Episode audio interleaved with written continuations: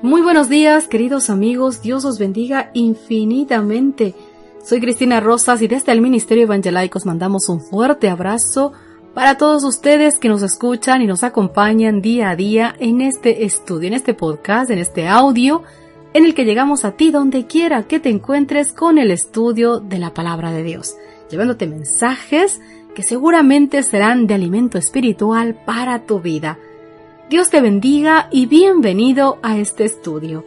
Hoy con el título Perdón y paz. ¿Qué te parece si repasamos nuestro texto base que estoy segura que para estas alturas del día, del tiempo, de la semana, ya lo tienes más que aprendido? Efesios 4:26, un versículo muy muy cortito pero muy poderoso para nosotros en nuestras vidas. Airaos, pero no pequéis, nos dice el Señor, no se ponga el sol sobre vuestro enojo. Queridos amigos, Mateo capítulo 7 verso 12 que abre nuestro estudio de hoy dice, Así que todas las cosas que queráis que los hombres hagan con vosotros, así también haced vosotros con ellos, porque esto es la ley y los profetas. Piensa, querido amigo y amiga, en todas las formas en que necesitas aplicar este principio en tu vida, dentro y fuera de tu familia.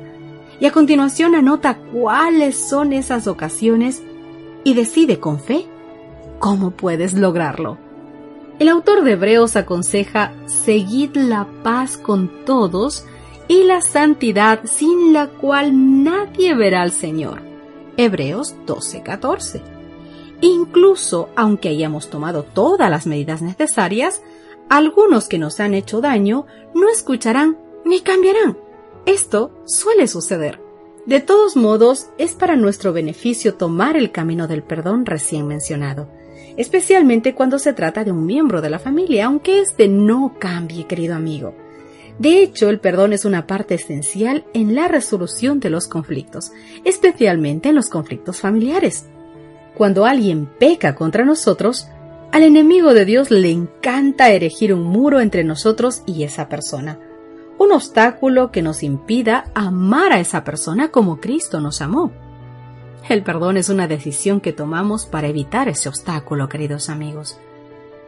No somos perdonados porque perdonamos, sino por cómo perdonamos. He ahí el kit del asunto.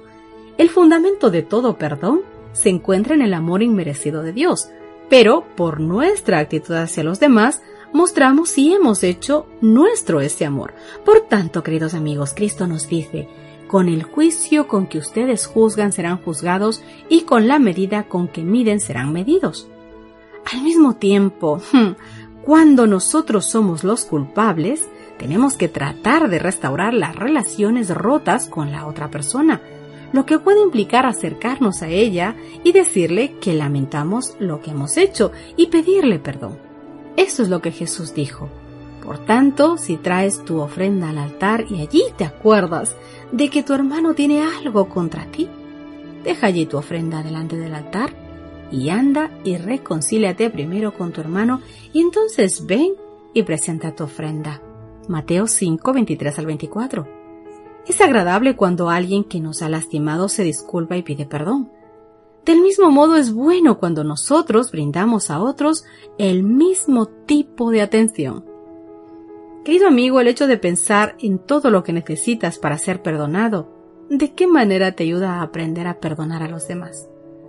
Queridos, ¿os habéis puesto a pensar cuánto el Señor nos pasa por alto, nos perdona, nos ayuda, nos cambia, nos enseña vez tras vez a nosotros día a día? Y si Dios hace eso contigo y tiene tanta misericordia contigo, ¿cómo tú, como yo, siendo simples seres humanos, no podemos hacer eso también. ¿Cuánto Dios nos ha perdonado a nosotros? ¿Cuántas veces hemos perdido la cuenta? ¿Por qué no hacemos un poquito de lo que Dios nos demuestra día a día a nosotros mismos? Si os dicen palabras violentas, no repliquéis jamás con el mismo espíritu, queridos amigos. Recordad lo que nos dice la Biblia. La blanda respuesta quita la ira. Proverbios 15.1. Y es que hay un poder maravilloso en el silencio.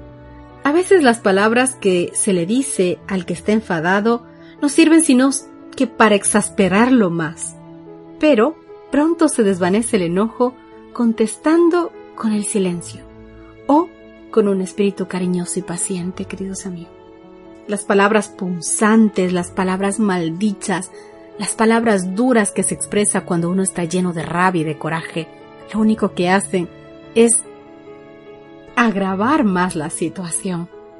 Por eso es que si no puedes decir nada bueno, mejor calla, mantente en silencio, y si las cosas son injustas, que a veces las son, espera un momento, cálmate, no hables cuando estés airado, cuando estés lleno de ira. En ese momento busca a Dios, tranquilízate, que Él te haga ver las cosas desde otra perspectiva. Pídele en oración un momento adecuado para decir lo que sientes y hazlo desde el amor de Dios, en el momento adecuado, cuando Dios te dé el momento propicio para hacerlo. Nunca termines como hemos dicho hace unos, hace unas lecciones, hace unos días. Nunca termines con un pero, porque este pero borra todo lo que has dicho antes. Querido amigo, querida amiga, es difícil guardarse el carácter. Es nuestro mayor enemigo. Pero recuerda, todo lo puedo en Cristo que me fortalece. Dios te bendiga, Dios te ayude, Dios te guarde, Dios nos dé su bendición a todo su pueblo para manifestar su carácter sobre todas las cosas en los momentos duros de la vida. Queridos amigos, si este audio sirvió y piensan ustedes que pueden servirle a otra persona, te invito a que lo compartas con esa persona. Puedes bajarte de nuestra página web en formato MP3 para poder distribuirlo por WhatsApp, eh, por donde a ti más te apetezca, subirlo a tu Facebook o compartirlo desde Facebook desde nuestra página principal Recuerda que este audio puedes bajártelo desde www.evangelite.com y que también puedes compartirlo a través de nuestras redes sociales. Estamos en Facebook, en Twitter y en Instagram. Así que por todos los sitios te dejamos este audio de forma gratuita para que tú también nos puedas ayudar a repartirlo con otras personas. Este trabajo lo hacemos de forma gratuita, llena de amor, simplemente para la obra de Dios.